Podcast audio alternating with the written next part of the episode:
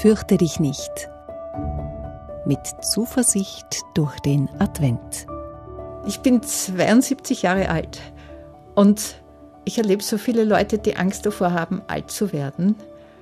Und ich erlebe, dass Altwerden unglaublich schön sein kann und unglaublich frei machen kann. Ich war noch nie in meinem Leben so selbstbestimmt und so frei wie jetzt.